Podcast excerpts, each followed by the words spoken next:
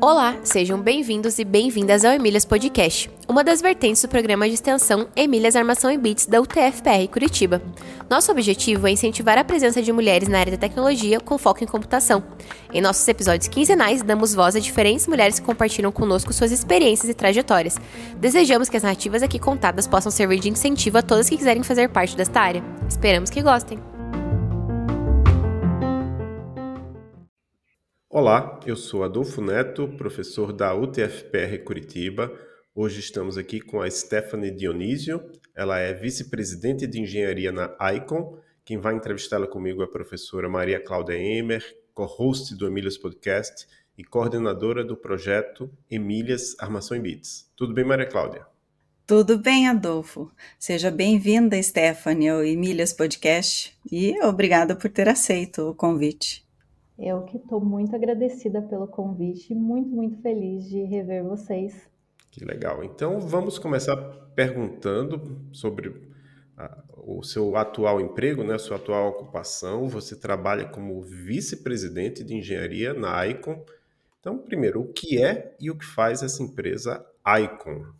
Vamos lá. Então, a empresa Icon, ela é uma startup ainda, ela está começando, ela tem cinco anos no mercado ela foi fundada no Vale do Silício, então no olho do furacão, né? O que é muito interessante. E ela é uma empresa no segmento de blockchain e bem a grosso modo o que ela oferece é gestão de identidade para empresas. Então toda aquela empresa que deseja gestionar as credenciais dos seus usuários no blockchain, a gente faz toda a intermediação dessa dessa identidade para as empresas, basicamente.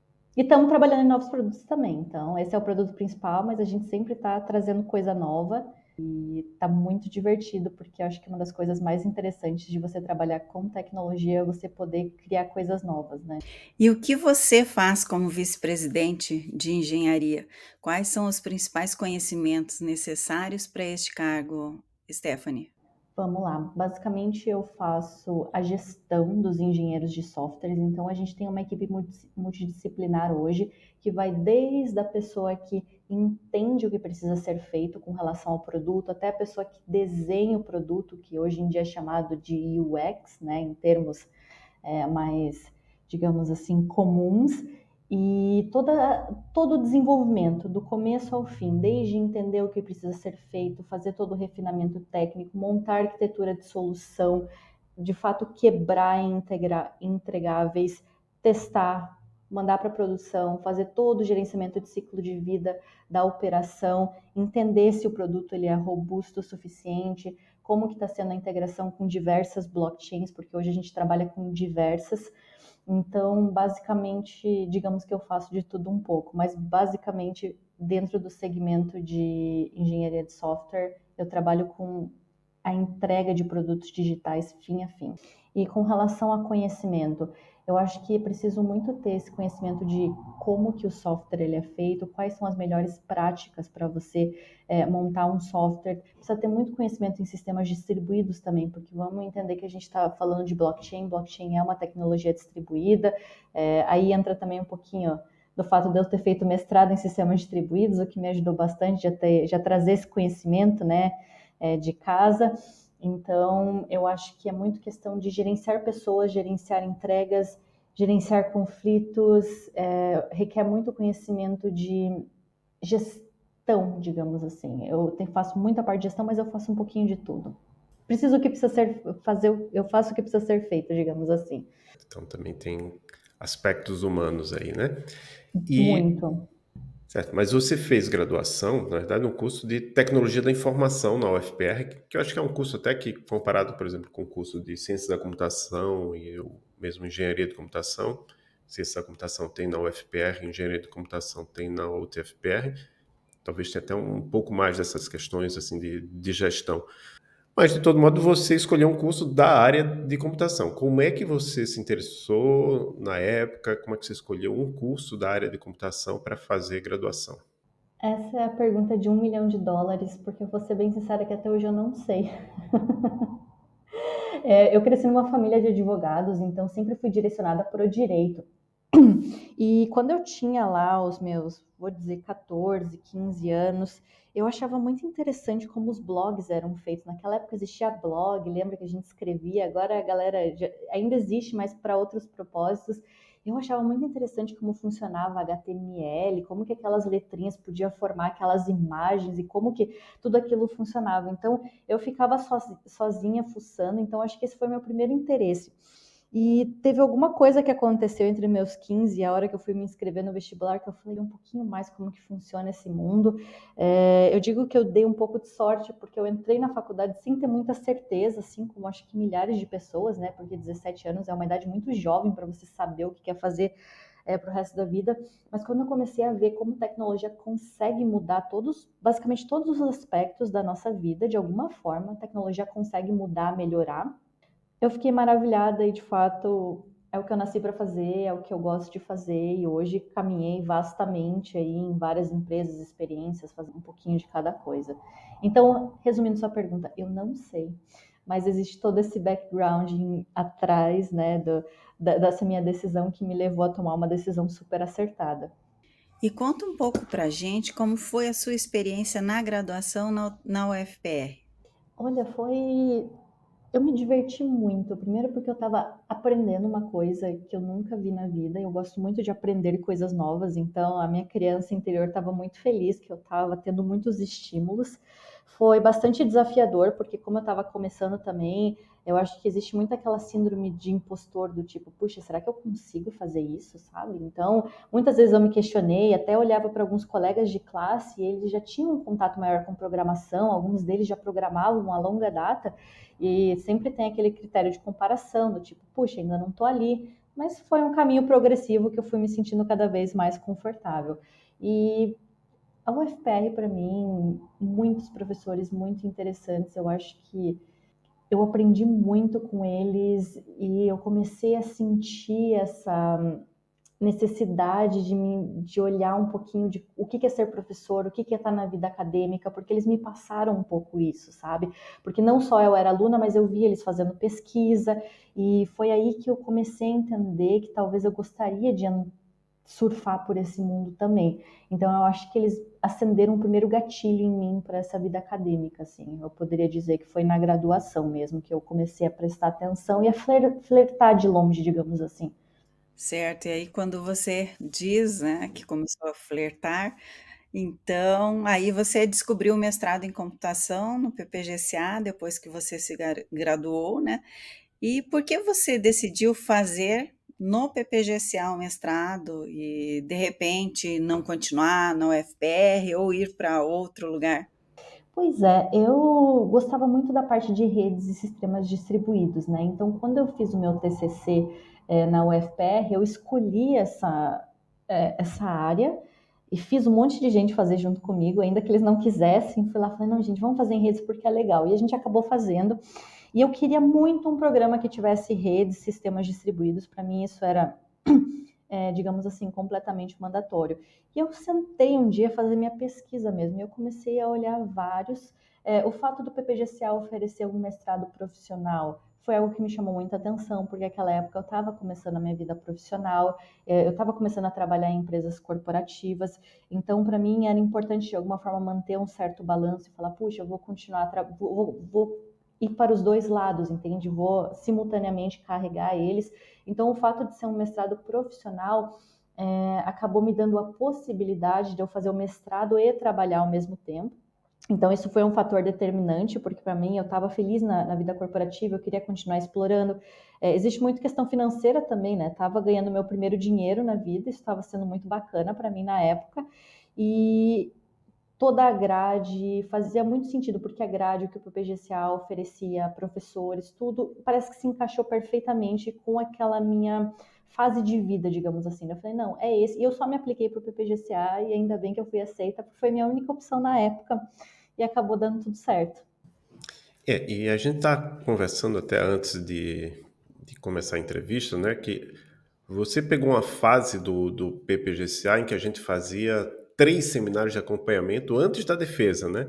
Então, como foi essa sua experiência com aquelas, aquelas bancas, toda aquela exigência inicial que a gente até relaxou um pouco no, depois? Hoje a gente só tem um seminário de qualificação à defesa porque é, facilita né, o, o, gerenciamento de, de tudo, mas como é que foi a sua experiência nessa questão no PPGCA? Sinceramente, eu ia tremendo para os seminários, porque eu falava, meu Deus do céu, eu preciso defender alguma coisa que nem eu tenho certeza do que é. No começo, né? Porque eu acho que é algo muito progressivo.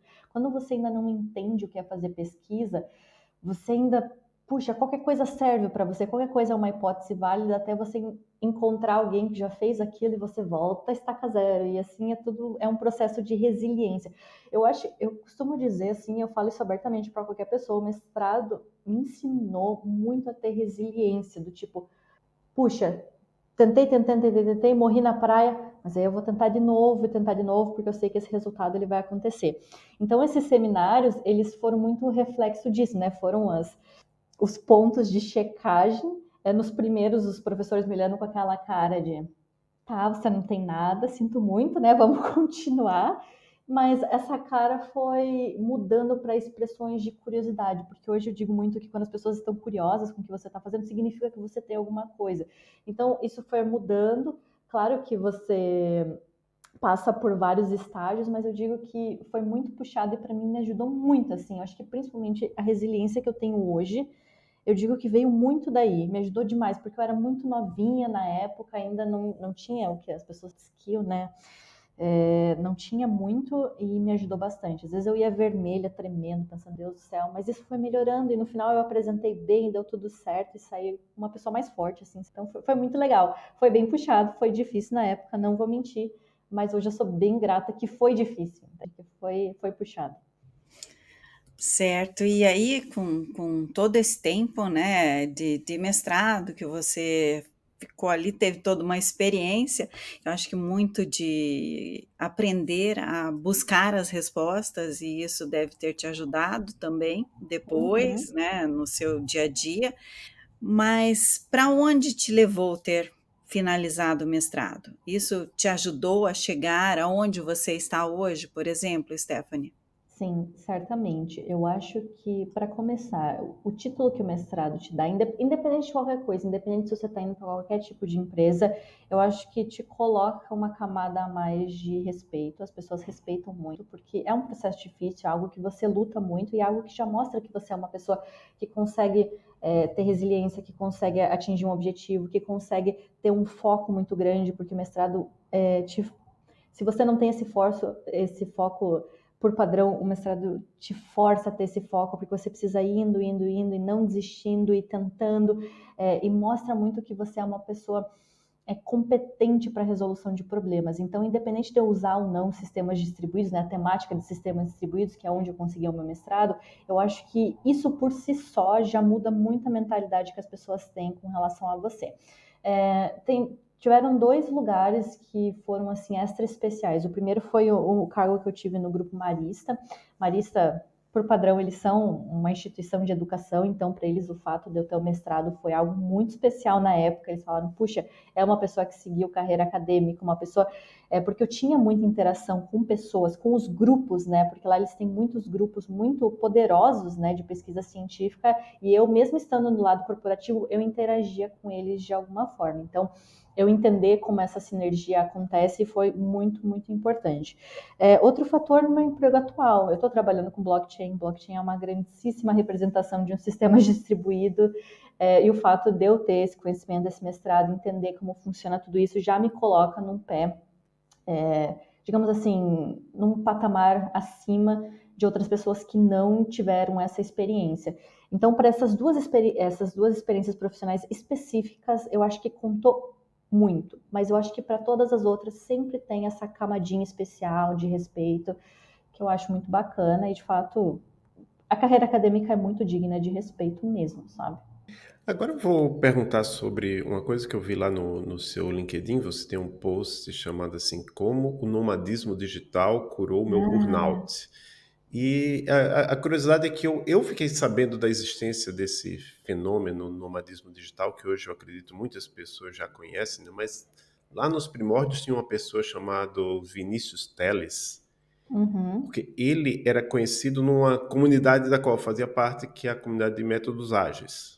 E aí, em algum Uhum. momento, ele começou a investir nisso. Ele até se apresenta aqui como ele tem o ele, ele comprou o domínio nomadedigital.com.br, né? Então ele foi realmente um dos primeiros.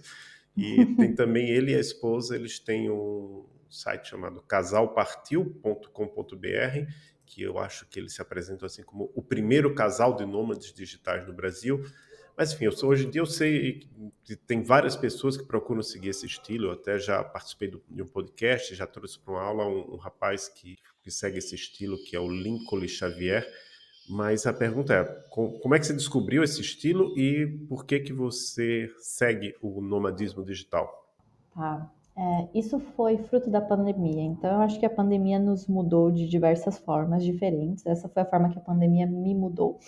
Então, chegou um determinado momento que falaram para mim: pegue suas coisas, vai trabalhar de casa, daqui duas semanas você está de volta. E essas duas semanas se tornaram um ano.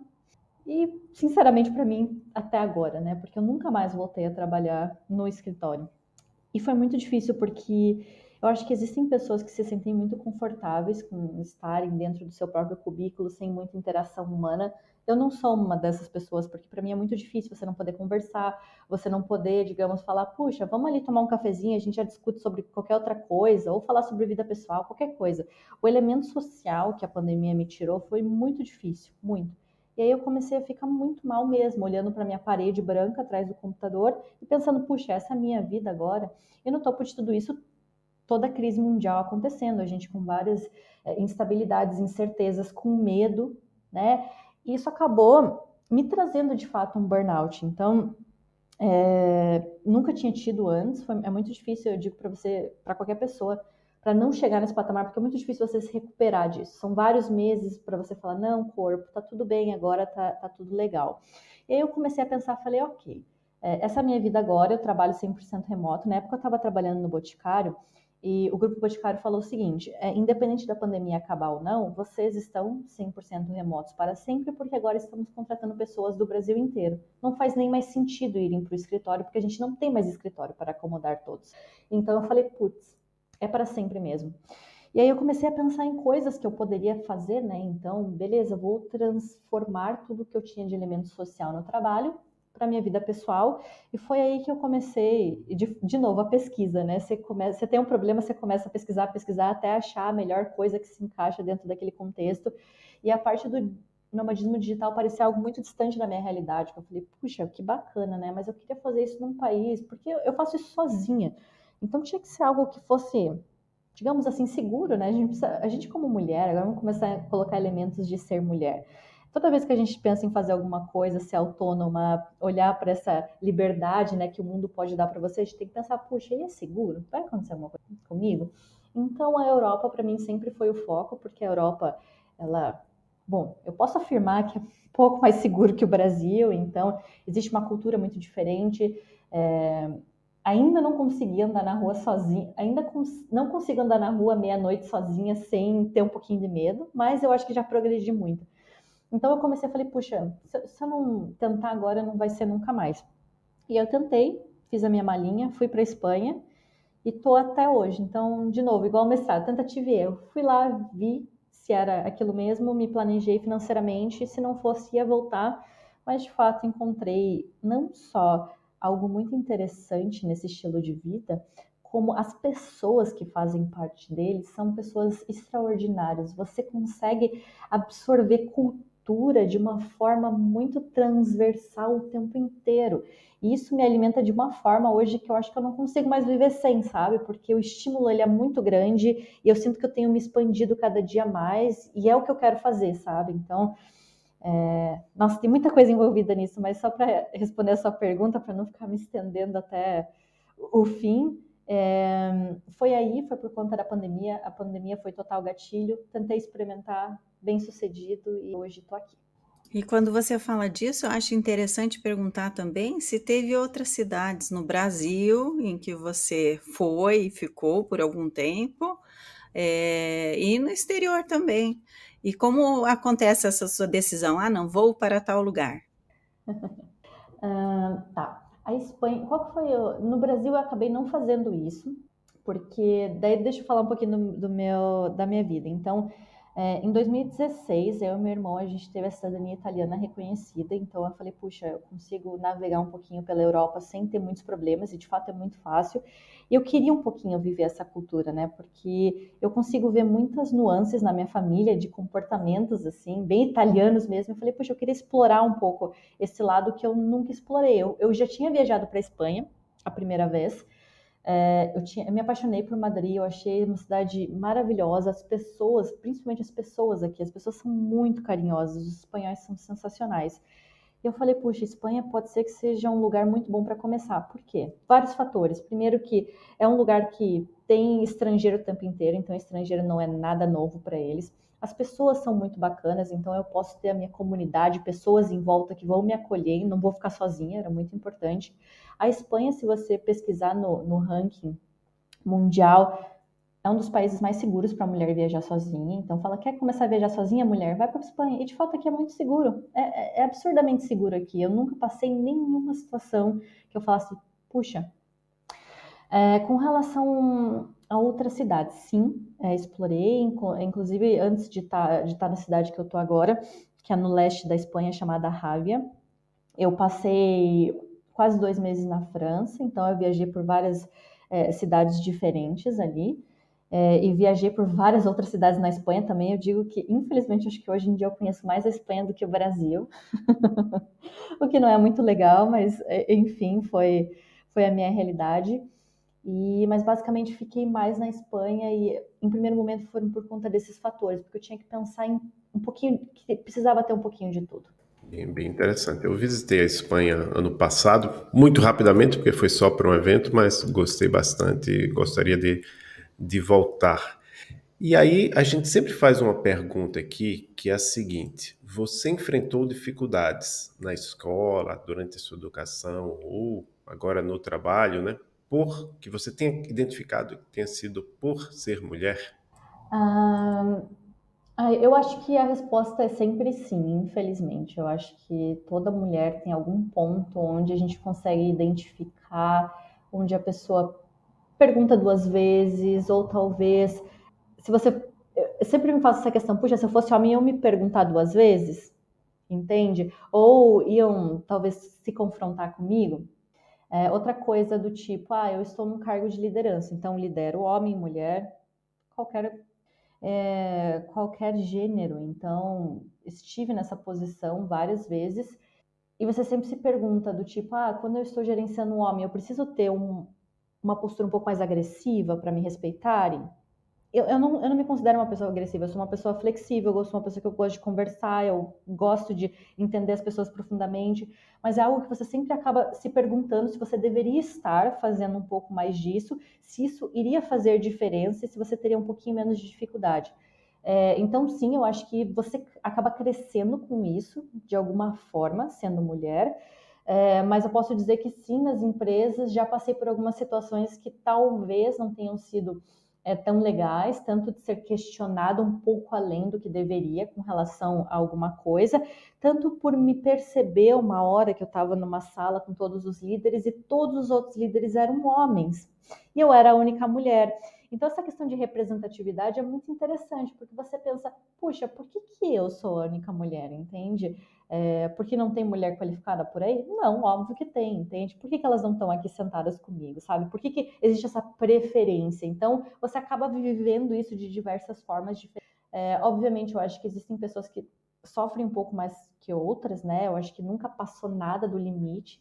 Não sei se eu fui sortuda, talvez sim, porque eu já ouvi algumas histórias de algumas colegas que acabou extrapolando o limite do aceitável, infelizmente.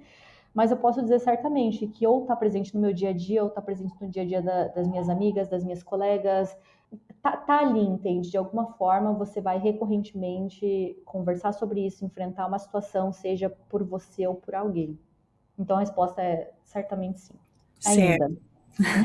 é. Sabe, um dia, né, isso não aconteça. Mas você participa ou já participou de algum grupo de apoio para mulheres na computação? O que, que você chama de apoio? Porque digamos assim, eu participo muito de, sabe o aplicativo Meetups? Que você tem muito grupos que você encontra, ah, mulheres que programam em Python, mulheres que fazem isso, mulheres cientistas de dados. Eu participo muito desses, eu muito durante a vida. Não sei se isso é considerado um grupo de apoio, creio que sim, né? Porque a gente está ali tomando o momento para é, celebrar as mulheres. Em hackathons também já participei. É, eu, eu, eu, costumo dizer que eu não, part, eu não participo não só disso, mas de nada num, em, regularmente, mas de tempos em tempo eu revisito, eu vou nisso, faço aquilo, e aí eu gosto de entender vários, é, vários cenários de diferentes perspectivas. Então, eu não participo regularmente, mas já participei muito de forma randômica, digamos assim. É bem acho muito importante, por sinal. É, é bem isso mesmo. E alguma mulher te inspirou em sua carreira? Eu vou, vou aproveitar esse momento para dizer de uma pessoa que eu tenho muito carinho até hoje. É, aí dentro do. que foi minha professora, acabou sendo minha professora no mestrado, que foi uma pessoa que eu falei, essa mulher é muito boa, sabe? Ela é uma pessoa muito especial, que é a professora Ana Cristina. Eu não sei se ela ainda está com vocês, não, espero que sim. Porque ela foi uma pessoa que eu, eu acho que foi uma das uma das primeiras professoras mulheres que eu tive, na verdade, porque na federal eu acho que eu não eu acho que eu tive uma ou duas professoras mulheres, mas elas não me marcaram. A professora Cristina, ela, Ana Cristina, ela é muito impressionante em várias nuances diferentes mas principalmente da forma como ela me inspirou de algumas formas diferentes a, de fato, ficar ali no mestrado, entender que é puxado, mas ao mesmo tempo falando, puxa, você está indo bem, mas principalmente, eu lembro até hoje, eu esqueço de tudo, mas lembro até hoje que ela falou que fez o doutorado dela em dois anos, eu falei, meu Deus, você é uma máquina, não é uma pessoa, né, porque dois anos é, é absurdo se for pensar, tô aqui me matando para entregar o mestrado em dois anos e meio, você fez o seu doutorado em dois anos. Então, aproveitar que a gente está aqui falando um pouquinho mais da, da UTFPR, é, eu acho que ela foi uma das pessoas que me acompanhou muito de perto. Ela participou de tudo, do começo ao fim, assim, tudo que eu fiz aí dentro do PPGCA, ela estava ali de alguma forma. Então, ela é uma pessoa que eu lembro com muita gratidão e certamente acho que mulheres nos inspiram durante a carreira, mas já que estamos aqui falando do, da UTFPR especialmente, ela foi uma pessoa que me marcou bastante. E nós sempre pedimos para as nossas entrevistadas, né, uhum. que deixem uma mensagem para as meninas ou mulheres que estejam pensando em seguir carreira na computação. O que você poderia dizer para elas? Nossa, façam. Eu acho que é uma carreira muito interessante. Eu acho que o que a tecnologia consegue fazer com a sociedade atual, basicamente você tem o poder de transformar qualquer cenário que você consegue imaginar. A tecnologia consegue ajudar de alguma forma.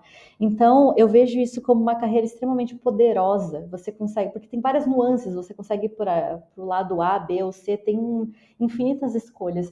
Então, eu acho que a gente precisa sim de mais mulher na tecnologia. Acho que isso já mudou demais. Hoje já tenho milhares de colegas. Antes, lá no comecinho, quando eu estava começando há 14 anos atrás, eu costumava só trabalhar com homem, agora já tem uma mistura bacana. Eu acho que as empresas estão mais conscientes. Eu acho que para as meninas que estão pensando em começar, é, sim, existe uma dificuldade em ser mulher na sociedade atual, não é na, na carreira de tecnologia, é, mas eu acho que o mundo está se ajustando para a gente e já está ajustado de certa forma, só que a gente vai adicionando cada vez mais e mais é, coisas bacanas no meio desse caminho. E sim, eu acho que todas as mulheres devem e devem seguir carreira de liderança. Eu gosto muito de ver companheiras em carreira de liderança. Eu fico muito orgulhosa. A gente se ajuda mais. Eu acho que é uma comunidade muito unida. Então, eu acho que as pessoas que vão entrar para essa para essa carreira vai encontrar uma rede de apoio muito grande, não só de mulheres, mas de homens também, entende? Olha aqui o professor Adolfo é, ajudando a, a levantar né, essa, essa causa aí. Eu acho que hoje em dia a gente não luta mais contra a maré. Eu acho que a gente está indo com o fluxo e está cada vez mais indo para o mundo onde vai ser 50-50. Entende? A gente ainda não está no 50-50, mas a gente está lá, entende? Então vão e sigam carreira de liderança também. Toda, toda hora que vocês pensarem que, que não, não, talvez não, não quero liderar, é legal, as pessoas vão te respeitar. Eu eu gosto muito de mulheres na liderança também. Ó. Eu tô aqui, inclusive, se, se quiserem saber mais coisas. Sempre gosto de conversar com as pessoas. Muito legal. Então, agora a gente entra numa, numa, numa parte do, do nosso podcast onde a gente pede para nossa entrevistada indicar algum livro, filme, série, podcast. A gente deixa bem aberto, quadrinho, que seja da área ou não. Então, por exemplo, eu, normalmente eu e a Maria Cláudia a gente não indica nada, mas dessa vez eu, eu vou indicar um filme que eu assisti agora nesse Ela Disse, não é da área, mas eu achei interessante porque é, é, é, é assim, eu acho que a gente precisava ter filmes como esse mais para porque, assim, é, é, um filme que meio que assim dá vontade de ser jornalista, né? No sentido de, uhum. eu acho que uma menina que vai assistir esse filme vai dizer, pô, eu quero ser jornalista, como porque ela é um filme que conta a história das duas jornalistas do New York Times que descobriram o, os casos de assédio, assédio sexual, dos tipos de assédio daquele produtor de cinema Harvey Weinstein.